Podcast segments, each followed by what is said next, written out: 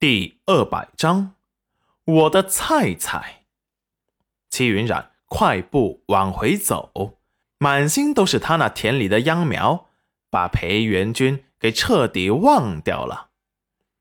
裴元君有些闷闷不乐的想着，他在娘子的眼里越来越没有分量了。大郎啊，你怎么回来了？只见裴文文的母亲杨桂华惊愕的看着他，不是说戚云染成了弃妇，把戚云染抛弃了吗？他还等着去看他笑话呢。前些天他家老母猪下崽，他没时间去，现在他有时间了，又下起了雨，本是想去嘲笑奚落戚云染一番。以报他们当初对他的羞辱，没想到他还没出这口恶气，裴元君又回来了。裴元君冷漠的看了他一眼，嗯，是回来了。说完，快步的追上了那个把他彻底忘得干净的娘子。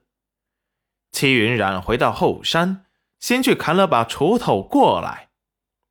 此时雨渐渐的小了，戚云染来到了田边，见原本的放见原本放水的田沟正向外淌着水，秧苗都快淹过头顶了，立即把缺口开大了不少，水流立即汇聚成了一条细长的瀑布。齐云染一鼓作气的把所有秧田的缺口都开大了，田里的水争先恐后的流成了一道道瀑布，一时间壮观极了。此时的雨渐渐的小了起来，齐云染赶紧把身上的斗篷给放了回去，披上，真是太热了。天边起了大雾。乌云还没有散开，齐云染估摸着这天晚上还得下雨，又去了后山的山地看他种的蔬菜，哪知却看到了刚接的黄瓜架给吹得东倒西歪，小黄瓜也掉在了地上，还有很多蔬菜花也被大雨给无情的打落，西。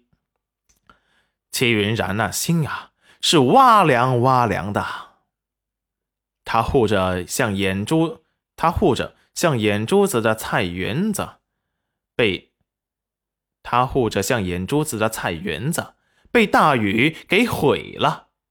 眼看着那黄瓜都开花结果了，他是连小鸡和小鸭，他是连小鸡和小鸭都没往里赶过。所有的杂草都是他用手拔的，苍天呐！你为什么要这么残忍？我的菜菜呀！摸摸被雨水无情打落在地的小冬瓜，又扶起地上倒下的丝瓜架，最后还是暗卫们出来帮忙，才一下午的时，用了一下午的时间。才把它们弄好。戚云染看着修好的菜园子，这才放下心来。刚结的蔬菜掉了没事，只要菜藤还在，就一定还会结果。齐云染把菜园子给弄完了，才发现大伙一身都是土，脚底、脚底、腿子上、衣服上，裴元君崭新的。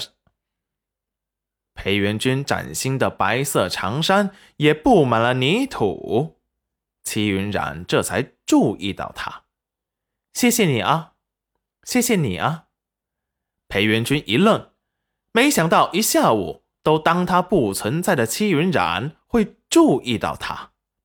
不用谢，应该的。什么应该的？这是我的事，跟这是我自己的事，跟你没关系。暗卫们在裴元君的眼神示意下，都退了下去。心里苦闷，他们现在不但不能上阵杀敌保护公子，还得为公子讨夫人欢心，为他种地。嗯，他们怎么走了？帮了我一下午的忙，我还没有感谢他们呢。他们还有事要做，娘子，我们先回去吧。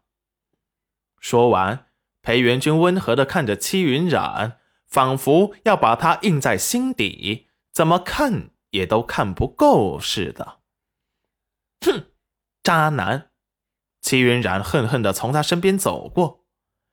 裴元君有些摸不着头脑，他为什么生气了，还骂他？回到家，小景轩迎了上来：“干娘，你回来了！别过来，干娘身上脏！别过来，干娘身上脏！”小景轩脚步顿住，看向了戚云染的身后。干爹，嗯，小轩儿，干爹干娘要去换身干净的衣裳。